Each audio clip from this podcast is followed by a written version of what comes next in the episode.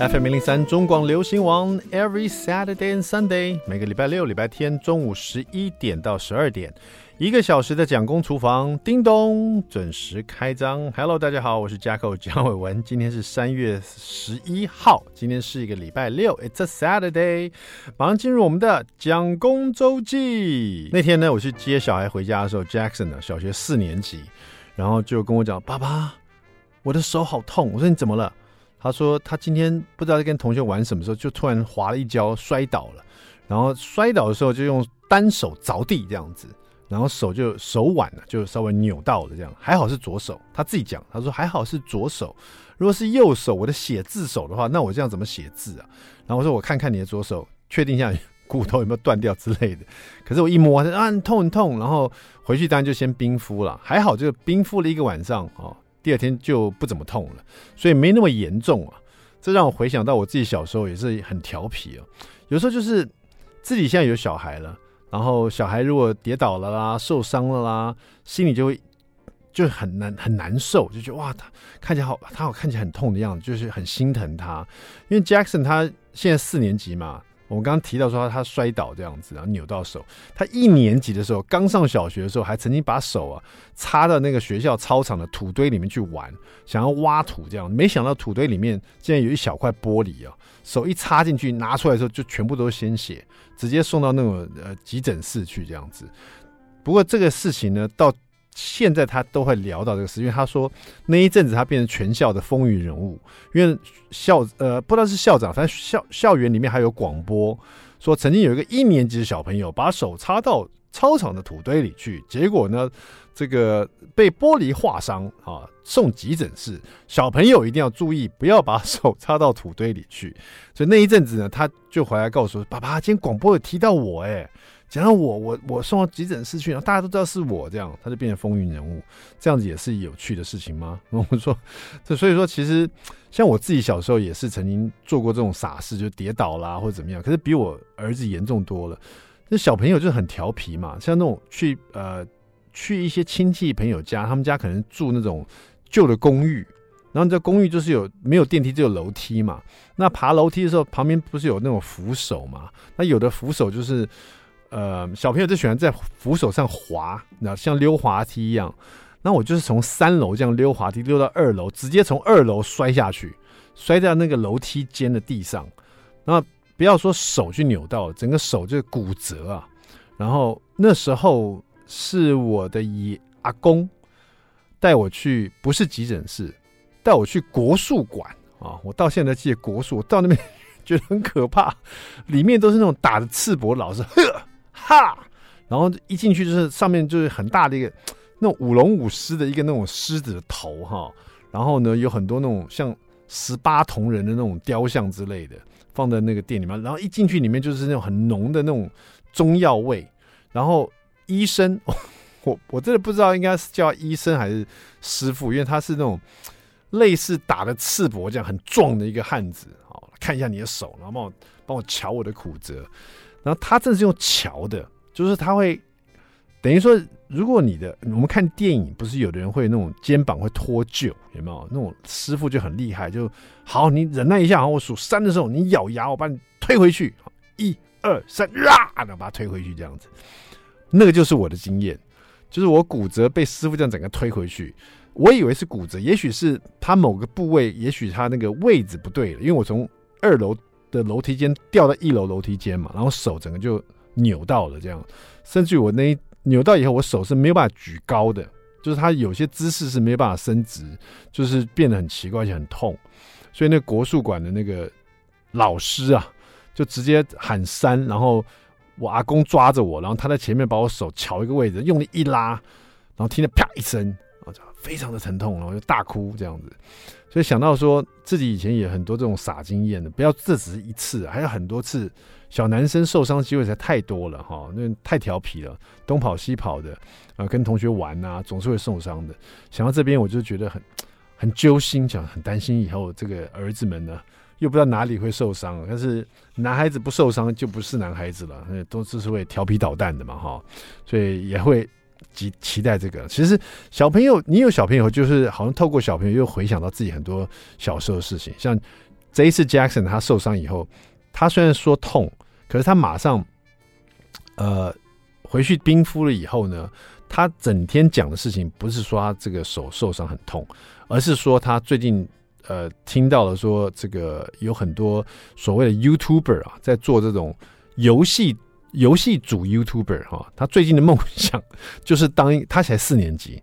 他最近梦想就是当游戏主 You YouTuber 这样子，就是这个画面很很有很有趣，就是 Jackson 他四年级，然后手正在冰敷，然后他滔滔不绝讲说他要怎么当游戏主的 YouTuber，然后呃就觉得，因为我以前是想说。每个年代的小朋友对自己将来长大想做什么，或者当下想做什么，可能都不太一样。像这个年代呢，我想应该不是只有我这个经验了。只要有小朋友的爸爸妈妈，可能都会有这种经验，就是小朋友跟你讲他的梦想是要当 YouTuber，因为现在当 YouTuber 太方便了嘛，对。所以我现在也在想说，要怎么 是要让他打退退堂鼓呢，还是真的帮他录几个？YouTuber YouTube 的这个影片啊，让他过过瘾这样子哈。不过也要等到他手好了以后再说吧。好，那么待会呢休息一下回来，我们的蒋公来说菜，还有一个美食冷知识，别错过了。I like 103, I like radio. FM 零零三中广流行王蒋公厨房，我们回来了，我是 Jacko 蒋伟文。美食冷知识，好，来挑战一下你自己对这个美食的一些知识是怎么样的？好，大家都吃过甘蔗吧？哈，甘蔗其实有分这个青皮跟这个紫皮的哈。甘蔗是属于冬令的水果，一般在十月份左右收，一直到第二年的三四月份都可以吃得到哈。那甘蔗我们也知道，它这个是我们糖的最主要的来源哈。请问一下，紫皮甘蔗？还是青皮甘蔗是最主要拿来制糖的。好，你觉得是青皮拿来制糖，还是紫皮拿来制糖？啊，想一想，在你想这个美食冷知识的同时呢，我们就用甘蔗来入菜。哈，好的，蒋公来说菜，今天来说一道甘蔗的菜。那甘蔗要怎么来入菜呢？我想，其实大家可能印象中想说。甘蔗怎么入菜？可能有吃过像那种甘蔗，把它切了一小段，有没有？然后可能裹一些那种虾泥啊，然后去炸，有没有？然后就是你在吃这个炸虾球的时候，还会有一小根的那个甘蔗可以嚼啊，那个一嚼进去，那个甘蔗的那个甜甜的汤汁呢，就会让这整个呃食材的味道更浓郁一点点，有没有哈？可能有这种感觉哈。那甘蔗可不可以直接拿来炒呢？哎，我们今天就用甘蔗来做一道三杯甘蔗鸡，觉得怎么样哈？因为三杯的那个酱汁是不是有那个酱香味？而且三杯除了有辣有咸，它最主要还是要甜的味道哈。三杯蔗香。蒜头鸡，好，那怎么做呢？做法其实蛮简单的，就拿这个三杯鸡，大家应该都会做吧？哈，我们就用去骨的哈鸡腿排，比较容易熟哈。两片去骨鸡腿排，然后只要大概两百克的红甘蔗哈，然后杏鲍菇一百克，然后再拿蒜头、九层塔跟辣椒哈。当然这是最基本款的啦，这个三杯里面。除了杏鲍菇以外，你也可以放其他东西哈。你可以最后放一点这个甜椒类的啦，你也可以放一些呃，比如说粉丝也可以啦，或者你喜欢吃什么都可以哈。但最基本款就是这样子。然后我们今天加了甘蔗在里面哈。那这甘蔗当然你要先去皮，然后把它切成这个一小段一小段的哈。这个小段状呢，大概就是跟你的杏鲍菇差不多的个头啊。杏鲍菇通常我们切滚刀嘛，可就算切滚刀，它也会有一个长度。比如说可能三公分左右哈，那你的甘蔗就跟这个杏鲍菇的长短走哈，大概也切这种呃三公分左右的一段一段的这样一小段一小段的哈。那热锅了以后呢，就把这个蒜头一颗一颗的蒜头去了皮，和这一段一段的小甘蔗哈，放到这个呃这个锅热锅里面去哈，加一点油去煎它哈。把它煎煎到有点有点上色，香香的这样子，你可以闻到那个蒜头的香气。其实蒜头会慢慢变色嘛，在油里面煎，它会慢慢变色。然后呢，因为甘蔗也没有糖分，所以慢慢煎它之后，它也会上色。然后它那个甘蔗的香气会越来越浓郁哈。就这个时候呢，你就可以把你的鸡肉啊，把它放进去。那这里的这个去骨鸡腿排呢，我们把它切成适口大小啊。因为我们要煎这个变成三杯鸡嘛，所以你就想象那个大小大概怎么样哈，把它切成一块一块的去骨鸡腿排，然后加一点点这个腌料在里面哈，我们就加一点酱油啊，然后加一点米酒啊，然后再加一点这个呃，加一点点的呃，加酱油加米酒，然后把它抓腌一下，这样就可以了哈。然后这时候呢，你这锅子里面是不是就已经有这个甘蔗跟蒜头的香气了？你就把腌过的这个鸡呃去骨鸡腿块哈，把它放进去，然后开始呢。快速的炒它哈，当然因为它有点酱油了，所以说你可以让它上色的话，你这个鸡肉放下去，你先把它铺平啊，里面有甘蔗有蒜头，都有那个香气了。进去的鸡肉呢，先把它铺平啊，然后尽量让它那个鸡皮朝下，让那个鸡皮呢煎到那个鸡油也出来，然后鸡肉也会上色，因为你腌了酱油，很容易就上色了。所以这里一开始用大火，温度到了以后，你可以把它转中火，然后有一面上色以后，开始就拌炒它哈，把它拌炒，让每个鸡肉呢都。皮面啊，有点焦香味，然后有焦色这样。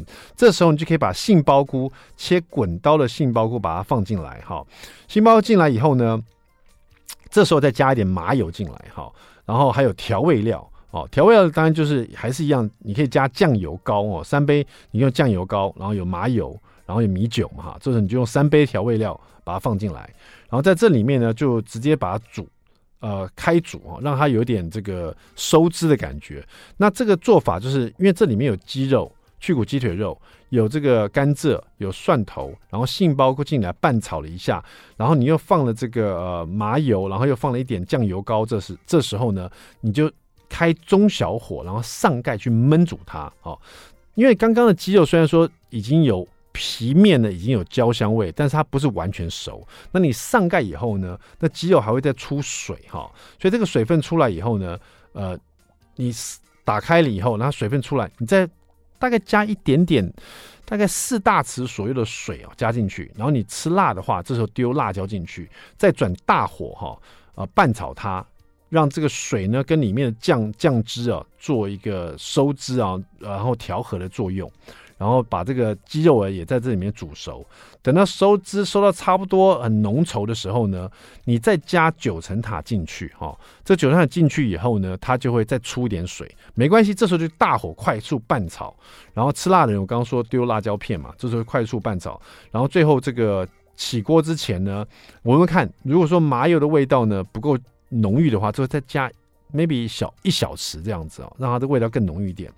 然后，如果说你要放在那个这个煲里面的话，你可以上盖，然后呢再淋一点米酒在上面，让它香气更浓哈。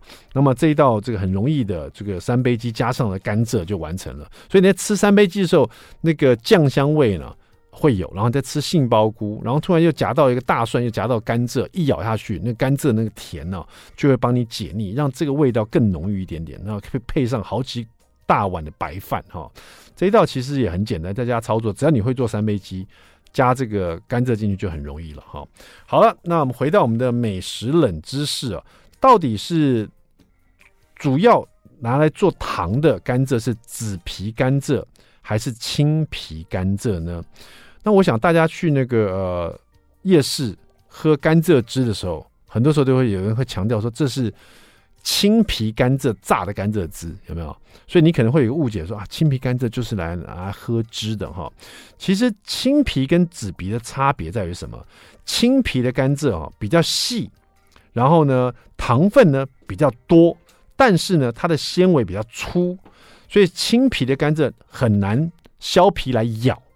啊，真正在咬的，就是你直接当水果把皮削掉，拿嘴边开始啃的那种甘蔗，都是紫皮甘蔗哈。紫皮甘蔗呢，它的这个呃纤维质相对比较少一点，然后性质也比较温和哈。然后呢，但是它的蔗糖量是比较低的，所以它是直接拿它当水果嗑的，再来咬的。然后紫皮甘蔗就是拿来吃的哈。那那个青皮甘蔗呢？它的糖分呢就高出很多，所以它就是我们最主要制糖的来源。所以我们在外面买到糖啊，或者是蔗糖啊什么，大部分都是青皮甘蔗哈。所以青皮甘蔗拿来榨汁，你不可能自己咬，因为它那个纤维太粗了，不好咬。所以外面很适合拿来榨汁哈。所以你在喝青皮甘蔗汁的时候，觉得哇，这个好像很甜哦，完全就是因为青皮甘蔗糖分是很高的，是拿来制糖的。好了，希望你可以猜对了哈。稍微休息一下，待会马上回到蒋公厨房。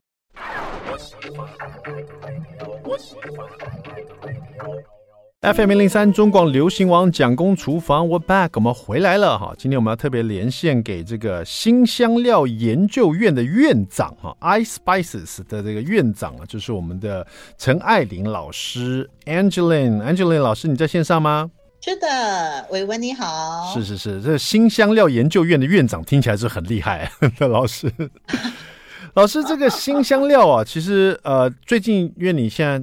要开了一门这个所谓的线上课程，有关教大家怎么使用新香料。新香料的这个范围很广啊。那我们讲到新香料，大家可能立刻会想到是咖喱的部分，因为咖喱里面会用到很多新香料。对。但是咖喱又在亚洲来讲，说每一区的咖喱又不太一样。老师，你有特别的会教到是哪一部分的咖喱，或者是哪一部分的新香料，是哪个地区的吗？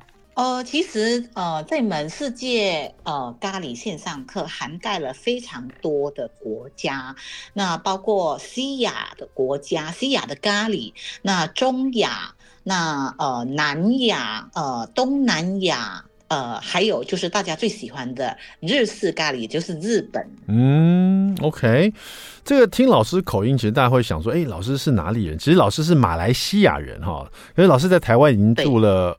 二十几年了吧，对不对？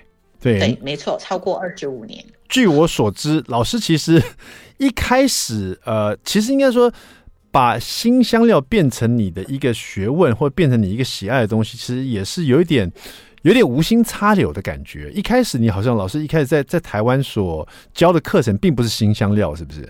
呃，对，其实一开始是东南亚饮食文化。嗯。那呃，所以我嗯自己写了课纲，那包括我要介绍泰国的时候，可能大家就会比比较呃这个想到红咖喱、黄咖喱、绿咖喱啊，嗯，这些咖喱。那呃讲到新马的咖喱，可能大家就会比较熟悉新加坡的咖喱蟹啊，嗯、哦，我我想伟文一定有吃过。对，那呃对，然后呃马来西亚就是娘惹咖喱呀、啊。那可是，嗯，其实这一些咖喱当中，看似嗯同样的东西，像事实上它的香料的组合是不太一样的，嗯，所以其实呃一开始我想要以菜来讲文化，但是问题是，嗯，我不会做菜，当时候的我真的不会做菜，是，所以。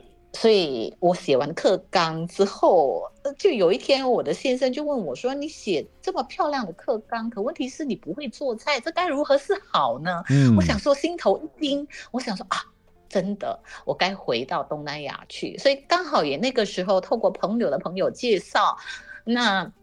呃，在台湾有非常多的新移民，那我也透过这样子的一个人际关系，就是呃，请这个朋友们介绍他们家的阿嬷或者是妈妈，那我就去跟着各国的呃耆老，就是学他们的传统，所以我们是从岛开始。学起，而不是，而不是，而不是在市面上买到的这个方便酱，所以我就有这个机会去接触到各国的咖喱，也从他们的饮食当中去聊每一个国家不同的文化啊、禁忌啊、宗教啊，甚至是呃族群呐、啊，或者是在各个庆典当中可能会吃到不一样的菜肴开始说起，所以就有了这个机缘让我接触到新香料。可是当时候新香料，嗯，伟文应该，呃，就是你你也知道，就是香料是个是个无底洞啊，那水很深呐、啊。是，对，所以我其实虽然小时候吃这些新香料，可是，呃，我真的不知所以然，不知道为什么会有这一些香料的出现。我们只知道会做，但是不知道为什么。嗯，所以其实，呃，这个我也。将自己呃再回到呃这个印度印度南部的克拉拉，哦、嗯呃、研究新香料研究学院呃去进修，所以我大概辗转来来回回也去了将近六次，所以才慢慢的把这些新香料逐一的拆解出来。嗯，哇，对，老师真的是很对啊，要要要研究这个新香料，真的是投入很多啊，甚至还到印度去哈、哦。那老师，你刚刚提到说，一开始你是以这个想要介绍台湾的一些学生在东南亚的饮食啊，然后进而去让大家了解东南亚各不同区域的一些文化啊。那老师，如果以新香料来看呢，比如说我们台湾喜欢用的新香料，跟比如说东南亚，比如说这个马来西亚，或是日本也好，或者其他地方也好，是不是可以用新香料？比如说哪个地方、哪个地区所爱用的新香料来代表这个，会让我们立刻想到这个国家呢？有没有可能这样？这这种这种？OK，好，其实呃，在台湾的厨房当中，比较常见的新香料就是葱姜蒜。嗯，没错。对，八角所以呃，大家也非常对对对，比较常用这些呃拿来卤啊，或者是拿来爆炒啊，嗯、或者是爆香啊等等等等。那当然呃，你说台湾有没有其他的香料？有，嗯，但是都在一包一包的卤包当中。对，所以其实我问过很多人，我包括问过我很多台湾的朋友或者是台湾的学生，你有拆过卤包出来看一看里头到底是什么香料吗？没有，我们付钱买那个卤包，就是它已经包好了，我不想把它拆开来了，所以可能大部分人都没有这么做。那一些卤包其实呃。不是说全部啦，但是有一些乳包，其实它长期在在太阳底下曝晒，或者是在一些呃可能不适的环境当中，那有没有产生变质呢？嗯，其实我们不知道。没错，没错。对，老师，你刚刚提到说台湾我们很喜欢用的是葱姜蒜啊、八角这种东西，那比如说到马来西亚有没有什么是比较代表马来西亚的香料？比如说这个东西用了，这马来西亚很爱用的这种香料，有有这种东西吗？呃，有，其实呃，在我的研究当中啊，呃，东南亚其实分成两大区块嘛，是。一个是大陆东南亚国家，嗯，那大陆东南亚国家呢，就是指现在的缅甸啊、泰国啊、寮国啊、柬埔寨啊、越南，那以下呢，马来半岛以下就是岛屿东南亚国家，嗯，那岛屿东南亚国家就是呃，这个伟文讲的新马啊、印尼呀、啊。嗯呃，东帝汶啊、温莱呀、啊、菲律宾啊等等，所以六加五呢，总共是十一个国家。嗯，那十一个国家当中呢，大陆东南亚国家用的香草的比例，呃，香草和新香料的比例。那我们先来说什么是香草，什么是新香料啊？嗯，那香草呢，就是嗯，大家所熟知的。呃，不是指这个呃迷迭香啊、呃、薰衣草那些是属于欧系的香草。嗯，那我现在指的香草是亚系的香草，也就是亚洲系列，是生长在亚洲的呃这个香草植物，比如像是什么？比如像是柠檬叶啊、咖啡兰姆叶，是，或者是呃，或者是这个咖喱叶。那九层塔也算又或者。呃，九层塔当然也算，oh, okay. 它也是一种香草植物。嗯、那呃，所以呃，亚洲系列的香草和新香料，新香料就是指粒状的、是片状的、粉状的，或者是地下茎、是地下块茎，啊，或者是这个呃这个呃草荚啊，嗯、这些香草荚等等哈、啊。所以呃，大陆东南亚国家使用的。呃，这个香草和新香料是六比四，六是呃新鲜的香草，嗯，四是这些粒状的香料，嗯，那岛屿东南亚国家呢，刚好是相反，但是也是六比四，但是六呢是新香料粒状的占比比较高，嗯，那四是呃这个亚系的香草，所以它刚好是呃颠倒过来，对，你知道吗？是。对，颠倒过来，哦、对，所以你会看到，其实呃，大陆东南亚国家用的是呃比较深的，比如像是陶钵、陶冲，嗯，好、哦，或者是石呃，或者是木冲，有没有？嗯、我们在倒香料的时候，嗯，因为它的香草的比例比较高，嗯，那但是呢，在岛屿东南亚国家，我们用的是什么？我们我们用的是石葱，嗯，石头做的，哦。因为要倒粒状的香料比较容易嘛，不费事嘛。嗯，哇，老师对这个整个新新新香料在不同的地区啊使用的方法，还有它这个可能用的这个比例啊，都要很清楚。因为这个整个上课呢，这个课程其实分了呃不同的章节了。那这一次呢，老师是把这个新香料让大家最熟悉的东西就是世界的咖喱，把它做个结合，让大家更了解哈。辛香料女王的十二道世界咖喱哦，课程大概怎么样？待会我们这个休息啊，待会回来告诉大家，别走开。I like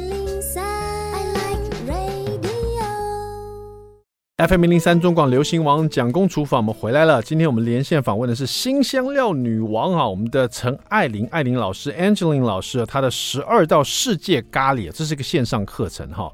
那咖喱大家人人都爱吃，可是大家可能比较熟悉的就是这个呃日式的咖喱，或是印度的咖喱。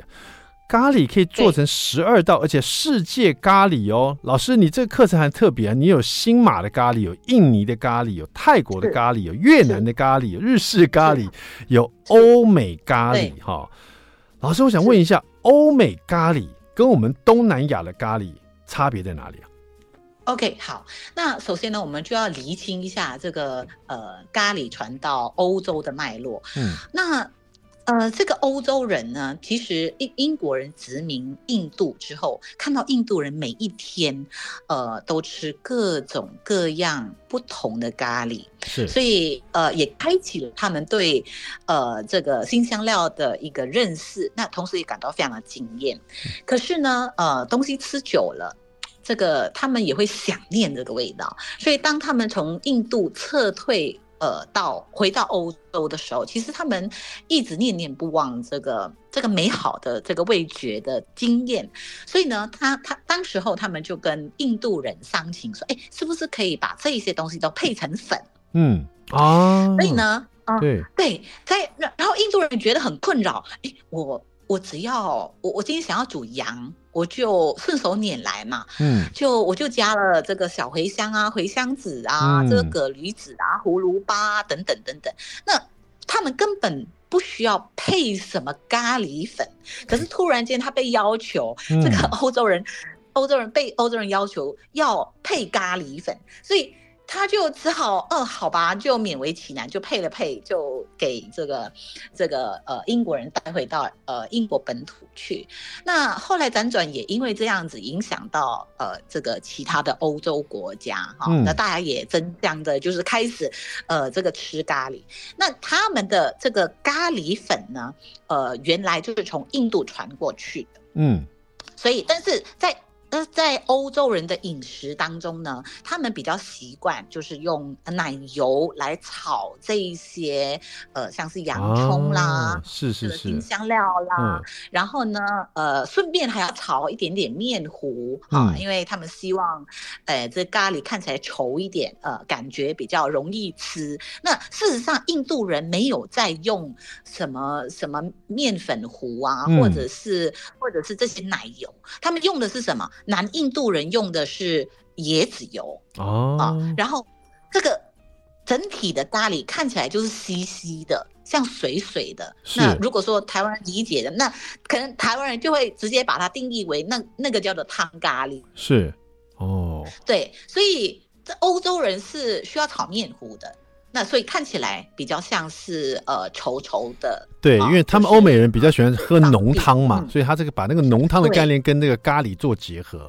老师讲到咖喱哦，所以他就结合了。讲讲到咖喱，一定一定是会提到印度咖喱。可是我看到说，老师你这边十二道世界咖喱，然后你提到说欧美咖喱是受，当然你刚刚讲到说这个受呃，当然是受印度的影响嘛。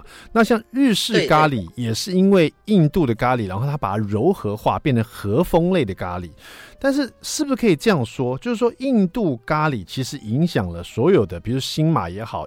印尼也好，泰国也好，越南也好，或是甚至中东的咖喱，嗯、难道说全世界咖喱都其实是源自于印度吗？呃，可以这么说，嗯、但是因为咖喱是一个弹性、呃变化很高的一种烹调方式，嗯，它可以顺应各国的呃不同的出产。比如说不同的食材、嗯、不同的烹调方式，而做出自己风味的咖喱。啊、所以其实呢，在这堂课当中，嗯、它的弹性就出在这个地方，你知道吗？你甚至可以理解这个咖喱的概念之后呢，哎，做出属于台湾本土味的咖喱。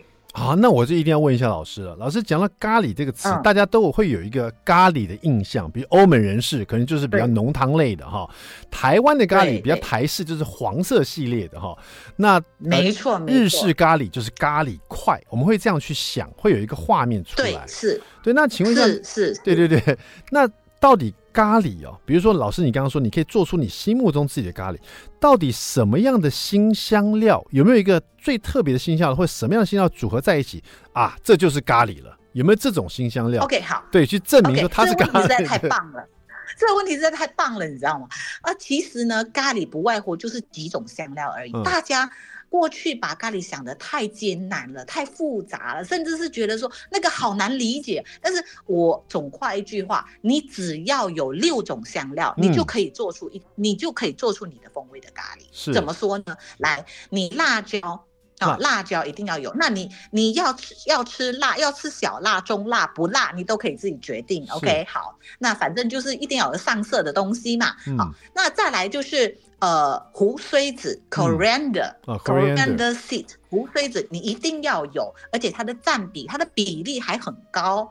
胡荽子就是我们的，我们刚才说那个香菜的的种子，是不是？没错，没错，没错。啊，伟文完全抓到重点。OK，好，那再接下来就是 cumin 哈，也就是孜然，你一定要有。哦，对，那再接下来就是八角、肉桂、丁香，嗯。你这样子就可以做出属于你自己的咖喱来。这个就是咖喱的最主要的六种一定要有的新香料。这六种新香料出来以后，它就是一种咖喱。然后呢，我们可以再去变化，不管它的形态。比如说，对，比如说你想要你想要做出来是黄色的，嗯、那这样子的话，你的姜黄要加进来。哦、对。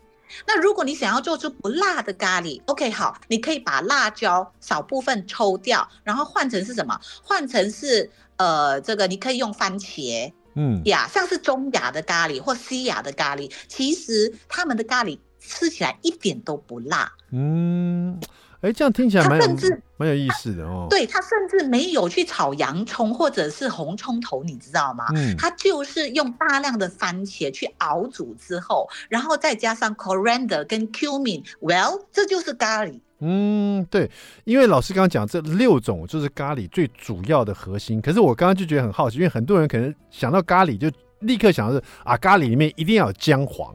可是姜黄好像不在这个六、嗯、六个最主要的这个成新香料里面，反而是如果你想要你的咖喱变比较黄色，你就加姜黄，是这个意思吗？对。哦，那这样子，啊、那这。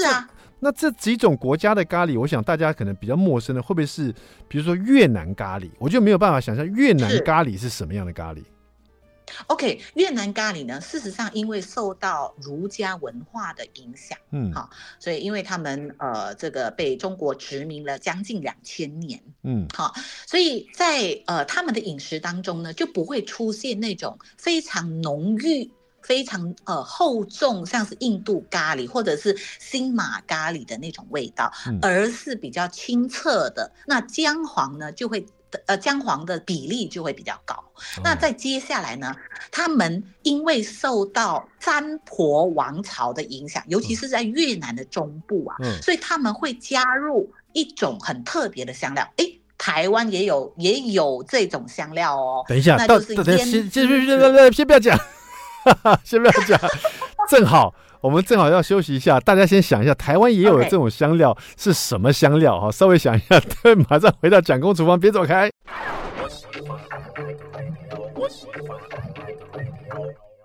FM 零零三中广流行王蒋公厨房，我们回来了。今天我们在讲咖喱的来龙去脉，哈，新香料女王的十二道世界咖喱，这是一个线上的课程。我们今天在也是连线给我们的陈爱迪老师 Angeline 啊，老师，你刚刚提到说，因为我比较少。吃到越南咖喱，因为你这各式各样咖喱都有。那越南咖喱，老师你刚刚提到它是比较清澈一点，姜黄会比较多一点，然后又多了一样台湾也有的一个新香料，就会构成越南咖喱。是，是什么样台湾的新香料呢？可不可以给我们一个提示？它的名字。它的名字就叫做胭脂子，因为它古代女生用的胭脂，胭脂就是那两个字胭脂。不用提示，完全不知道，我完全没有听过胭脂子，它长什么样子？有，它是草类的还是叶子类的？没有吧？它是一种种子，种子啊，种子对种子。那现在呢，台东的农改所正在推这种香料，真的太巧了。嗯、那我是因为有机呃有呃去年哈、啊、有这有一个机会到台呃台东去讲课，所以呃我刚好也提到这种香料，因为我知道农改所正在推。那这种香料呢，其实在台湾它就有新鲜的。所以其实大家有兴趣可以去，可以去呃这个上网去 Google 一下，或打关键字胭脂籽啊。哦、那这种香料呢，它其实就是一个呃，就是一个核果哈，核果里头呃，就是果实里头的种子。嗯，好，那这种种子呢很特别，你的手一碰它就会释出颜色。哦，对呀，所以你加到咖喱里头去。它就会变成是橘红色，哦，它就会染色哦。对对对对，橘呃，如果你加的比较多，就橘红色；如果你加的呃，就是四度，它就是橘黄色。